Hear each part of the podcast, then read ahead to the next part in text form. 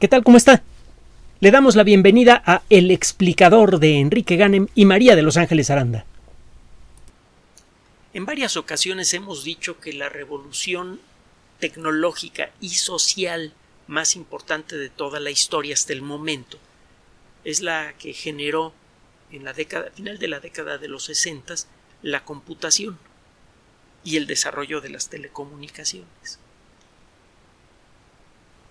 no existe revolución tecnológica que no se convierta en una revolución social, para bien o para mal. El desarrollo de la tecnología cambia nuestras vidas, cambia la capacidad de producir riqueza y eh, cambia la situación de vida de todos los miembros de la sociedad, de una u otra manera. No siempre para bien, esto creo que lo sabemos todos. Bueno, el caso es que si usted hubiera vivido en esos años el, inicio de la revolución informática, no habría sentido realmente nada importante. Las computadoras, que eran muy pocas, asquerosamente caras, costaban el equivalente a varios millones de dólares actuales. Y, eso era nada más el costo de los fierros, luego el mantener la máquina, el entrenar a la gente. Uy, ¿para qué le cuento? El caso es que las primeras computadoras se utilizaban para mejorar los procesos de contabilidad en alguna empresa muy grande, para emitir cheques, los cheques de la quincena, y luego cometían unos errores muy chistosos. Por ejemplo, em, emitían cheques por cero dólares y tenía usted que em, llevarlos al banco y cobrarlos, porque de otra manera no le emitían el cheque siguiente tenían sus, problemitas los primeros equipos del cómputo y los primeros sistemas. Pero bueno, el caso es que usted habría visto que las computadoras eran máquinas enormes que solamente podían adquirir algunos grupos muy fuertes, empresas, grandes universidades, departamentos grandes del gobierno, la NASA.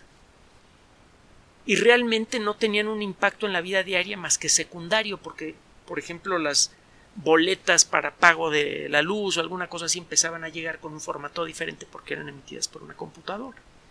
Pero por lo demás la vida no cambiaba, no tenía nada de revolucionario la tecnología. El caso es que las computadoras empezaron a ocupar cada vez más nichos en la sociedad moderna. Comenzaron a reemplazar a las máquinas de escribir. Fue una de las primeras aplicaciones de las computadoras personales, escribir archivos de texto y llevar pequeñas contabilidades caseras o de, o de un negocio pequeño o de un, ambiente pequeño, un laboratorio, por ejemplo. El crecimiento en el poder de cómputo de las máquinas comerciales empezó a acelerarse en la década de los ochentas. Busque usted la ley de Moore, se escribe M-O-O-R-E.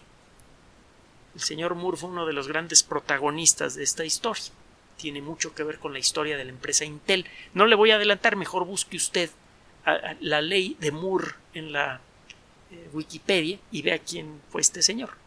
El caso es que la ley de Moore se ha cumplido casi al pie de la letra por, por varias décadas. Cada cierto tiempo breve se duplica la capacidad general de los sistemas de cómputo, en todos los sentidos la capacidad de almacenamiento, el ritmo con el que se pueden hacer operaciones aritméticas, la calidad de las imágenes en la pantalla, cualquier aspecto que usted quiera va mejorando rápidamente en un intervalo de tiempo breve. Y esto ha puesto en nuestras manos computadoras personales con una capacidad verdaderamente increíble, fabulosa. Y este crecimiento en la capacidad de los equipos de cómputo se ha visto multiplicado por la capacidad que tienen los equipos de cómputo de comunicarse por un medio rápido y efectivo de alcance global, que es el Internet. Esto centuplica, eh, eh, por decir algo, el factor podría ser incluso mayor, la capacidad de un equipo personal usted puede hablar con otra persona y ver su cara en tiempo real, no importa en qué parte del mundo se encuentre. Puede usted tener acceso a los archivos de la NASA. Puede usted tener acceso a una supercomputadora que va a procesar los datos que le da usted y luego los deposita en su máquina personal. Es como tener una supercomputadora en la sala de su casa. Y esto sucede muchas veces sin que la gente se dé cuenta de lo que está pasando. Cuando usted accede a, un buscador grande, Yahoo, Google, etc., está usted accediendo a un servicio de supercómputo y ni cuenta se da. Antes una máquina como esas, pues primero habría sido imposible construirla, pero de haber sido posible, la máquina le habría costado a usted varios centenares de millones de dólares. Ahora usted la puede utilizar en forma gratuita, sin darse cuenta que la está usando. Esto ha tenido un impacto fenomenal en todas las actividades humanas. Bueno, empieza a tener un impacto profundo en todas las actividades. En, la actualidad prácticamente no hay profesional o persona no especializada que no haga uso frecuente de equipos de cómputo. Incluso una persona que no compra una computadora porque no puede o no quiere, casi seguramente utiliza un teléfono celular. Y un teléfono celular moderno, aunque sea baratito, tiene una capacidad de cómputo mucho mayor que las supercomputadoras del siglo pasado. La, eh, semana pasada hacíamos una comparación con la Cray JMP. Es una computadora gigantesca, la primera supercomputadora realmente poderosa que tuvo la Universidad Nacional fue una JMP. Y bueno, pues ahorita, ¿qué quiere que le diga? Eh, si la compara usted, deje usted con, mi laptop viejita, con un teléfono celular de segundo cachete, no le digo en, qué lugar queda la, la JMP. Bueno, el caso es que esto empieza a tener un impacto. El, hecho de que todo mundo esté usando eh, computadoras eh, con una capacidad enorme está empezando a tener un efecto en la vida de todos. Simplemente vea lo que han sido las redes sociales y los teléfonos celulares. Pero este impacto apenas comienza. Y las consecuencias pueden ser maravillosas y terribles al mismo tiempo. Todo depende de qué tan sabios seamos para utilizar ese conocimiento y esa, tecnología. Uno de los grandes problemas de la biología y de las ciencias de la vida en general, incluyendo la medicina, es el de entender a nivel molecular lo que está pasando con su objeto de estudio. Déjeme decirle antes de continuar que la medicina no es una ciencia, es una ingeniería. Y esto le agrega interés a la medicina en, algunas áreas de la medicina usted hace investigación científica de frontera. Pero además, encima de todo eso que ya tiene bastante chiste, tiene usted que encontrar la manera de aplicar ese conocimiento en forma práctica, efectiva. El hacer ciencia aplicada es eh, doblemente interesante que nada más hacer ciencia pura.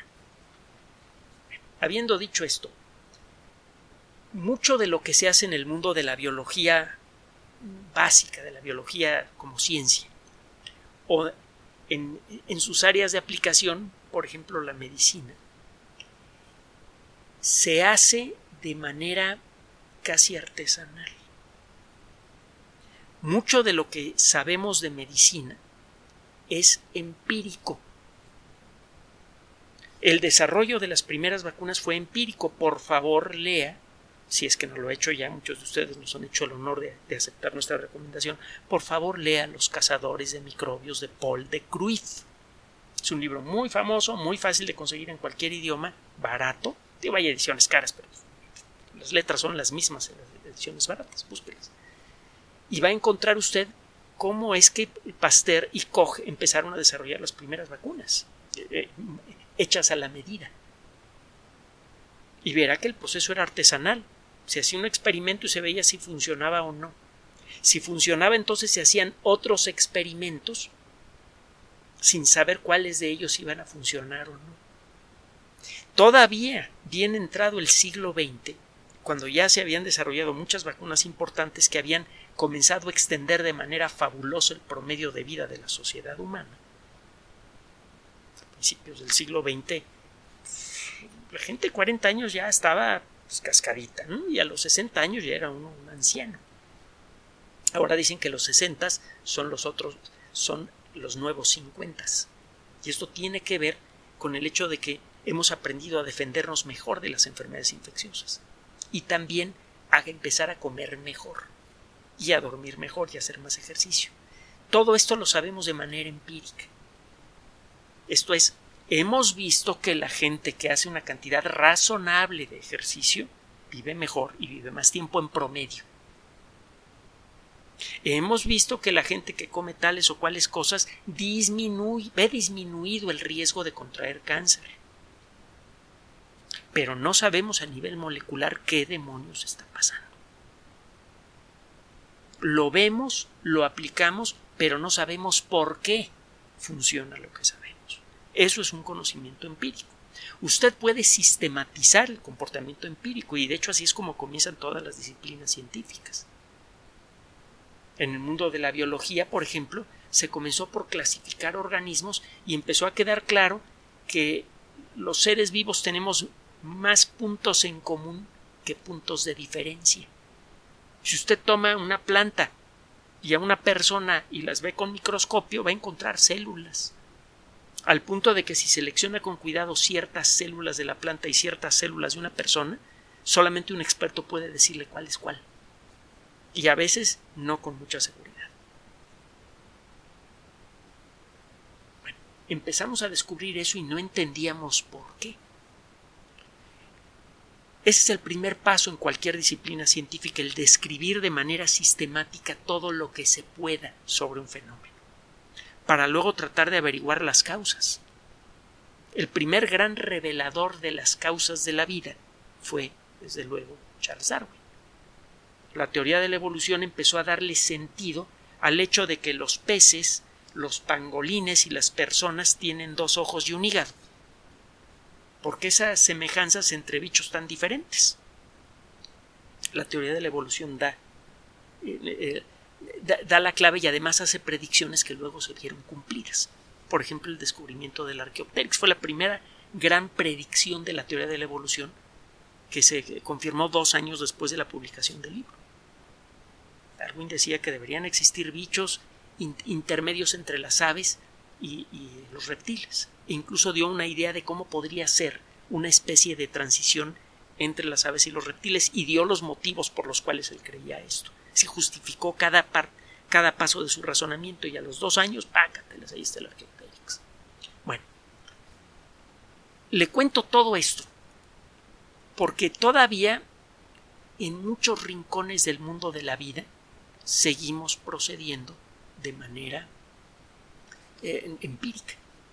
La medicina es en buena medida empírica, aunque poco a poco, gracias al desarrollo de la biología molecular, se ha em, comenzado a convertir, sobre todo en las últimas pocas décadas, en una disciplina que entiende las bases moleculares de su conocimiento e incluso utiliza ese conocimiento básico a nivel molecular para predecir el resultado de un cierto tratamiento.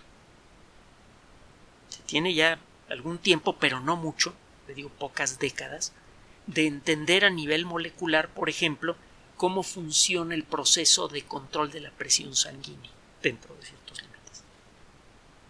O cómo funciona el proceso de conducción de señales en el sistema nervioso. Y más o menos qué efecto tiene la interrupción de esas señales por el uso de cierto tipo de sustancias se puede predecir el tipo de comportamiento que va a tener una persona que toma cierto tipo de drogas que afectan el funcionamiento de su lóbulo prefrontal. Antes que se tome el medicamento o la droga, la cochinada que sea, usted puede eh, anticipar ciertos aspectos precisos del comportamiento y puede asociarlos con cosas que pasan a nivel atómico. El caso es que esto es apenas el principio. Todavía la gran mayoría de lo que se hace en el mundo de la biología, bueno, de las ciencias de la vida, incluyendo la medicina, es empírico. No entendemos a nivel molecular lo que está pasando. No entendemos las verdaderas causas de las cosas.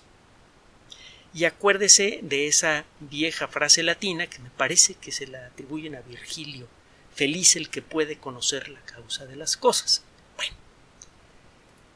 Hay una experimento internacional que se hace cada dos años desde 1994, que por sus siglas se llama CASP, así como CASPA, pero sin la del final, CASP. Búsquenlo en la Wikipedia.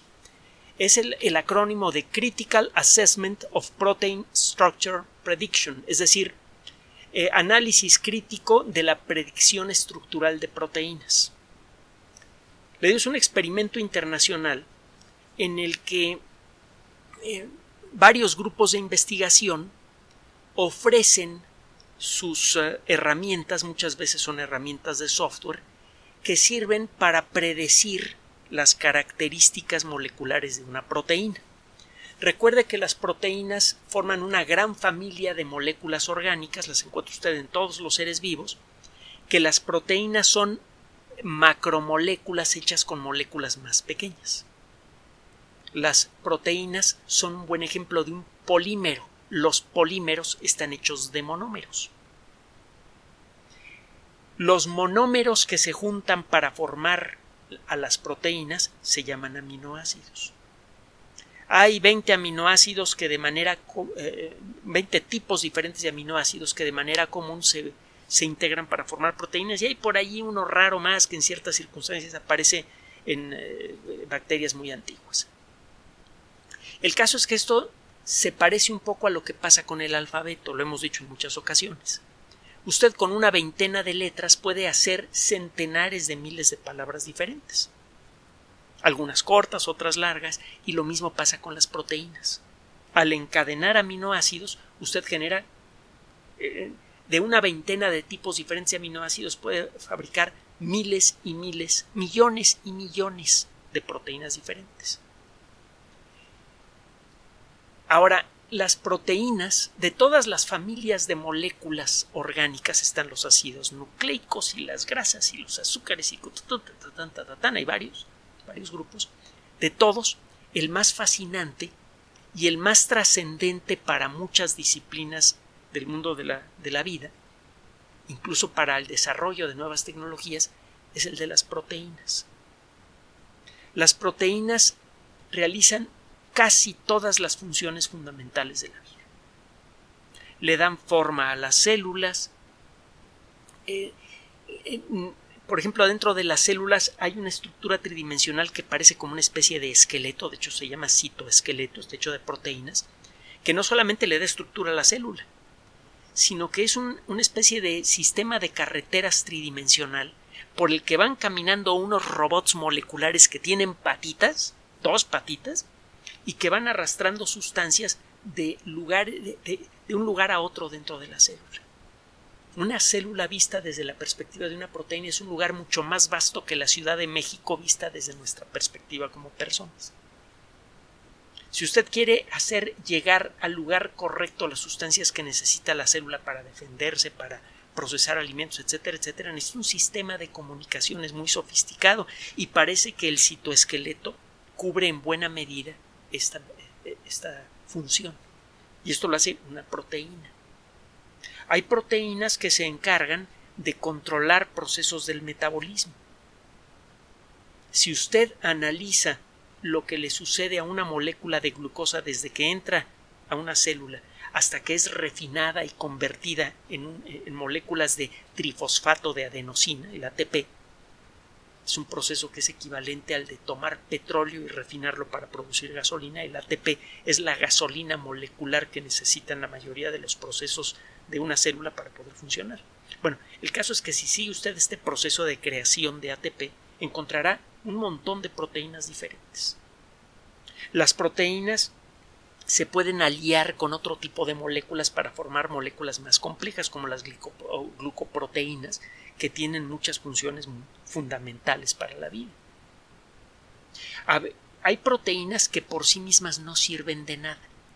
Tienen que encadenarse con dos o tres o más proteínas con la misma fórmula química para formar una megaestructura que realmente puede realizar una función importante el predecir el comportamiento de una proteína es terriblemente difícil.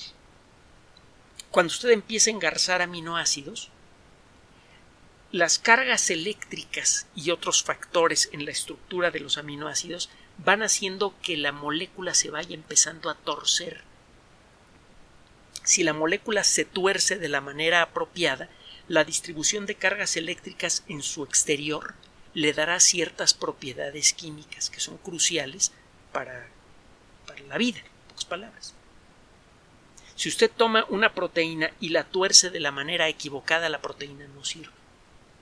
Algunas enfermedades genéticas importantes, como la anemia falciforme que nos enseñan en la escuela, tienen que ver con proteínas que se tuercen mal, a veces por una mutación. Si usted en una cadena de centenares de aminoácidos sustituye uno por otro, aunque se parezcan molecularmente, la forma en la que se tuerce la proteína puede cambiar de manera espectacular. Y eso cambia su función de manera espectacular. Y si esa, ese cambio de función hace que alguna parte importante del cuerpo deje de funcionar bien, como los glóbulos rojos que llevan oxígeno a todo el cuerpo, entonces e, ese pequeño cambio en la fórmula para construir esa proteína se convierte en un problema de salud mayor. El caso es que a veces una mutación importante de, una proteína no produce efectos.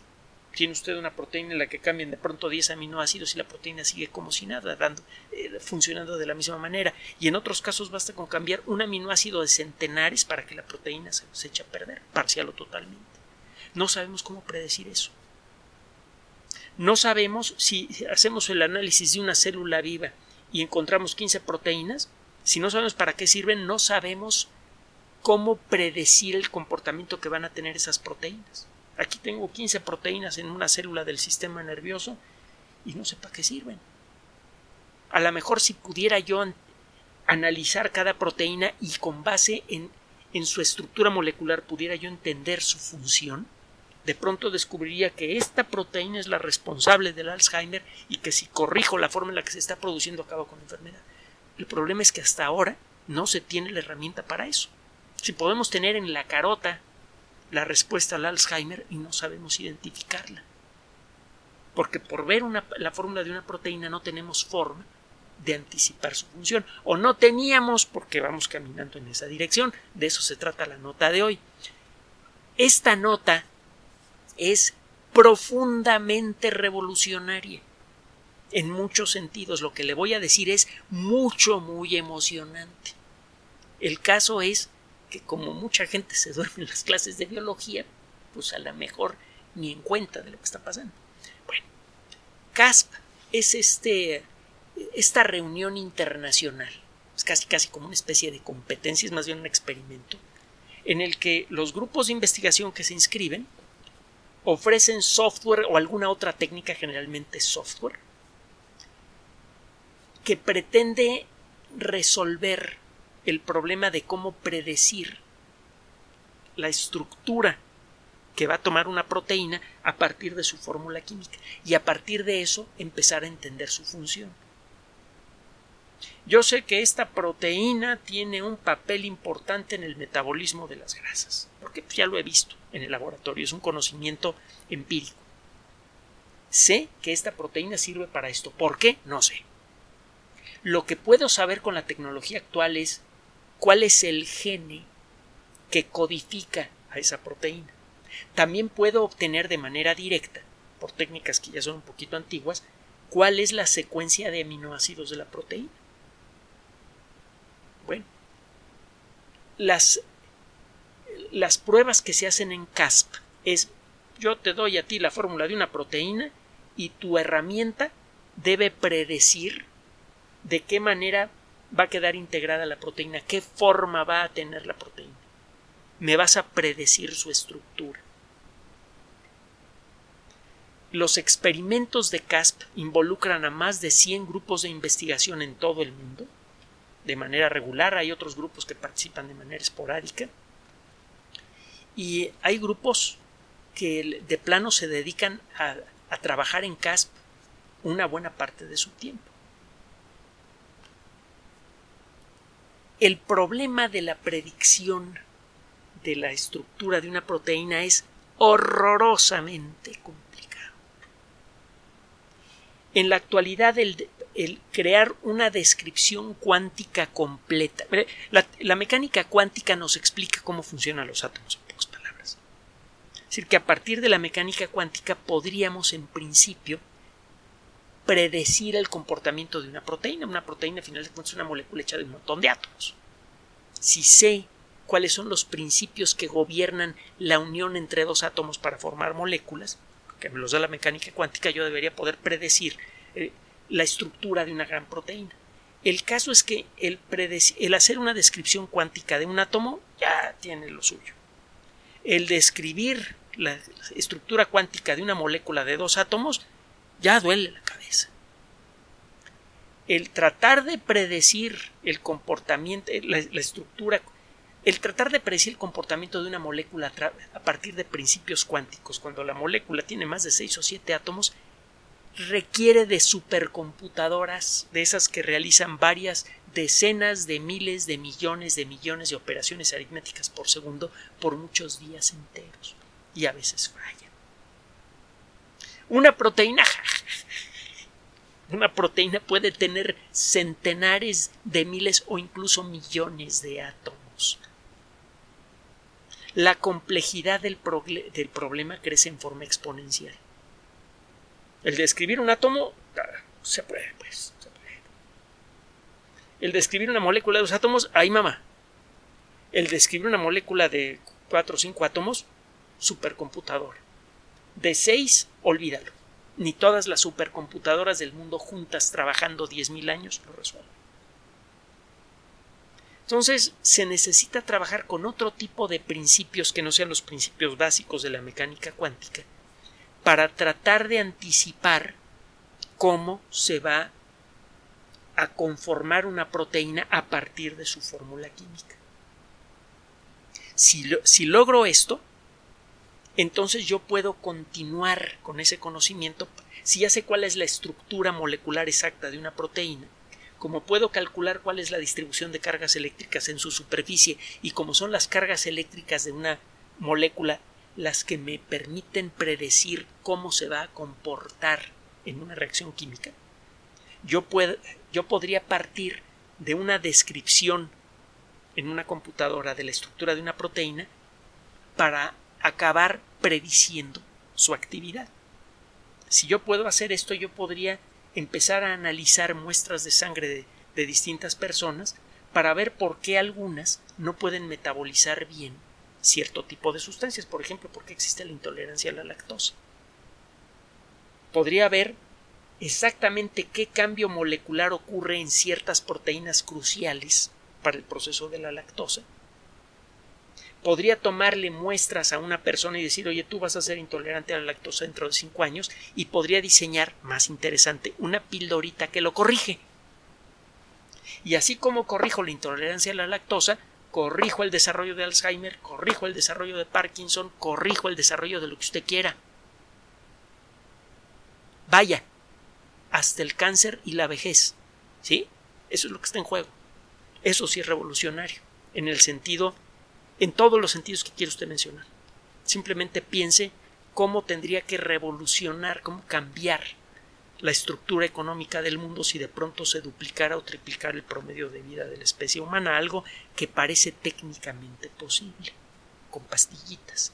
El problema es que habría que diseñar las moléculas de las pastillitas y sería para eso necesario, entre otras cosas, y de una manera muy importante, el tener software que pueda predecir de manera correcta las características de una proteína a partir de su fórmula química.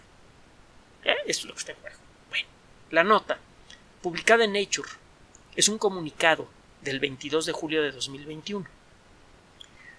El desarrollo de la inteligencia artificial en los últimos años ha quedado en buena medida en manos de quienes tienen muchos recursos económicos para juntar computadoras y gente muy talentosa y poder ponerlas a trabajar con un tipo de programas peculiares que se llaman redes neuronales. Las redes neuronales eh, se han descrito primero en teoría y luego en la práctica desde la década de los 60 cuando menos son programas que pretenden imitar lo que sabemos del comportamiento de las neuronas. Estos programas en principio son muy simples pero tienen una cosa muy peculiar. Si usted da una red de neuronas simuladas suficientemente grande, esa red comienza a aprender, se puede entrenar a, eh, a que aprenda a distinguir patrones si la red neuronal es lo suficientemente sofisticada, puede distinguir en fotografías a una persona en particular. Por ejemplo, estas redes neuronales avanzadas son las que permiten el reconocimiento facial preciso en circunstancias difíciles y a gran velocidad son las que están por permitir el manejo autónomo de vehículos de todo tipo, desde, eh, desde patines del diablo eléctricos hasta grandes camiones repartidores de mercancías. son las eh, son estos sistemas los que son capaces eh, de espiar a todo el Internet y clasificar la información. Sirven para todos los sistemas de inteligencia artificial. Y quienes han podido desarrollarlos mejor son los grupos que tienen acceso a los recursos económicos y al ambiente apropiado de trabajo. Desgraciadamente eso no ocurre en universidades. Bueno, no sé si desgraciadamente o no, es cosa de que lo evalúe usted. Prefiero no meter juicios de valor aquí. El caso es que quien está desarrollando esto de mejor manera son empresas privadas. Una de ellas es Google. Google ha desarrollado varios proyectos de inteligencia artificial muy avanzados, algunos muy criticados, por ejemplo, los aparatitos que tiene usted en su casa y a los que usted le puede hablar y que lo pueden escuchar usted y le pueden responder. Ya sabe de cuáles estoy hablando. y piense usted en esos aparatos y luego y lo que está pasando con los teléfonos celulares modernos y vuelva a leer la novela 1984 de George Orwell. Bueno, ese es uno de los potenciales negativos de esa tecnología, pero también tiene potencial, un potencial positivo fabuloso. Google se ha metido entonces con muchos proyectos de inteligencia artificial importantes, por ejemplo está AlphaGo, que es un sistema de cómputo capaz de ganar en el juego de tablero más complejo del planeta, que es el Go. Ya lo, ya lo consiguió y tiene también un proyecto que se llama AlphaFold. Fold en inglés es la palabra que sirve para designar un doblez en algo. Cuando usted está doblando un papel, está usted sometiéndolo a una acción de folding. Y lo mismo ocurre cuando se forma una proteína, comienza a torcerse. El término en inglés es fold.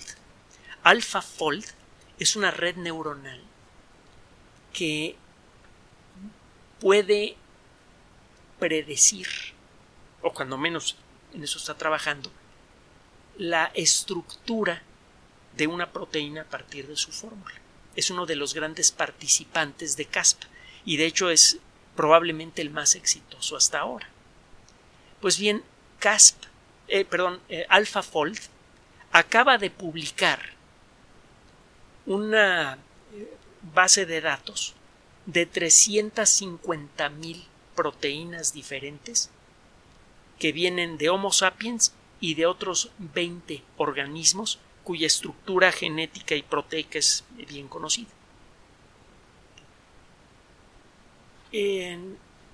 esto es algo verdaderamente espectacular. Eh, hacer el análisis de una sola proteína y hacer una predicción de su funcionamiento hasta hace poco solía ser un trabajo de años.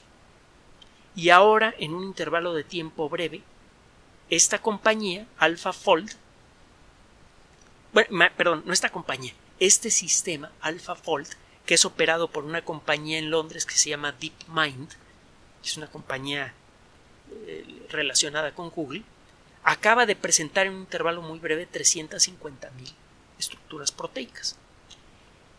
Se espera que para final del año haga una propuesta para 130 millones de proteínas diferentes en toda clase de seres vivos. Estas predicciones, desde luego, son eh, están siendo puestas a prueba. El mismo sistema a veces dice, mira, esta parte de la proteína no es, tengo un tanto por ciento de, de eh, seguridad en la estructura yo le dudo a este pedacito de aquí y a este pedacito de aquí, porque no tengo la experiencia suficiente para saber si predije bien estos rincones de la proteína. En general, hasta donde ha sido posible medirlo, este grado de incertidumbre o incertidumbre en la estructura de distintos rincones de una proteína se ha podido verificar con pruebas directas. Si este sistema todavía no predice con absoluta certidumbre cuál va a ser la estructura molecular de una proteína. Pero sus predicciones incluyen señalamientos de qué partes de, una proteína van, tienen una cierta estructura que seguramente va a, estar, va a ser la correcta. esas estimaciones que hace el programa hasta ahora han funcionado bien. Significa que va por buen camino. Entre otras cosas, está haciendo una predicción de la estructura proteica del 98.5% de las más de 20.000 proteínas que se pueden fabricar con el genoma humano. Para final del año, le digo, va a ofrecer 130 millones de estructuras, es lo que se espera. que esté anticipando la estructura de 130 millones de proteínas de toda clase de seres vivos.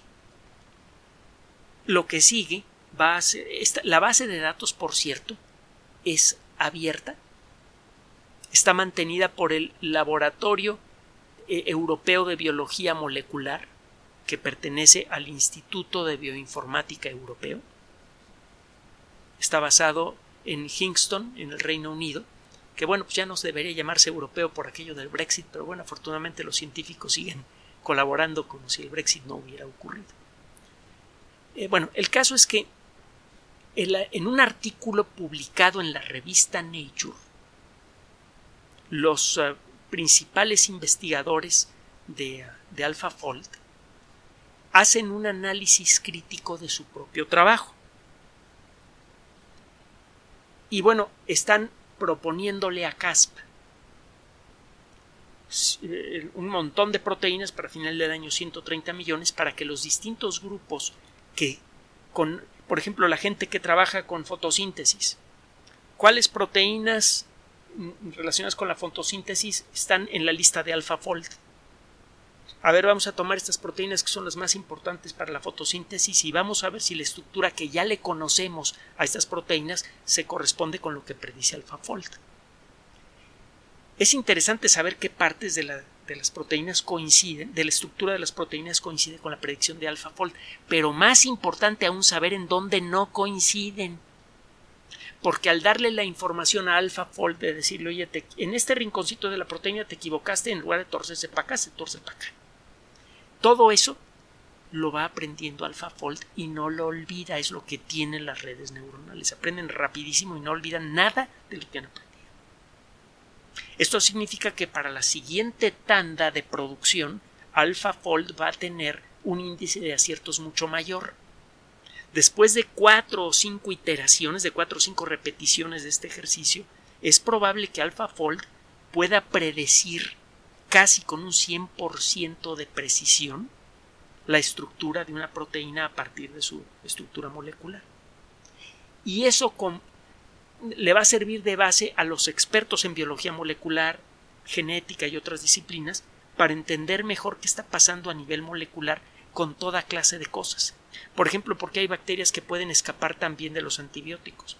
Por ejemplo, por qué se forman proteínas cuchas en las personas con Alzheimer.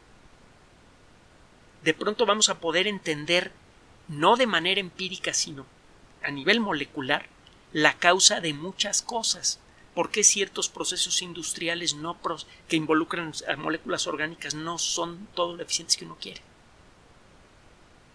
Una vez que tengamos ese conocimiento, la medicina va a pegar un brinco verdaderamente espectacular en muy poco tiempo, porque de pronto vamos a entender a nivel molecular un montón de cosas que no entendemos del cáncer, de enfermedades neurodegenerativas, del envejecimiento, de problemas como la diabetes, los vamos a entender, vamos a ver a nivel molecular qué demonios está pasando y una vez que sabe usted qué está pasando, el aplicar una cura se vuelve relativamente simple.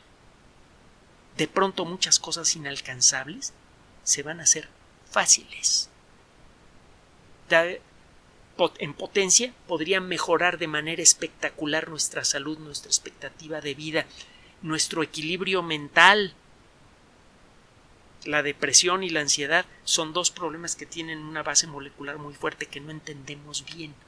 Podríamos empezar a entenderla con esto. Sí, hay un montón de cosas que podrían cambiar de manera profunda como consecuencia de este programa, cuyos frutos son accesibles libremente en el Internet. El alcance que puede tener esto para conservación ambiental, lo que le decía para la medicina, producción de alimentos, etcétera, es incalculable y podría suceder mucho, muy rápido. Es una de las muchas consecuencias del desarrollo de la tecnología de la inteligencia artificial, que es uno de los temas que nos hemos comprometido a tratar con frecuencia en, la segunda cápsula de cada día. No solamente le vamos a presentar las cosas feas, sino también las cosas bonitas que vienen con el desarrollo tecnológico para que se vaya usted creando una perspectiva más amplia de lo que se puede hacer con la tecnología y podamos colectivamente decidir cómo la usamos mejor en beneficio de todos. Gracias por su atención. Además de nuestro sitio electrónico www.alexplicador.net, por sugerencia suya tenemos abierto un espacio en Patreon, el explicador Enrique Ganem, y en PayPal, el explicador patrocinio por los que gracias a su apoyo sostenemos este espacio.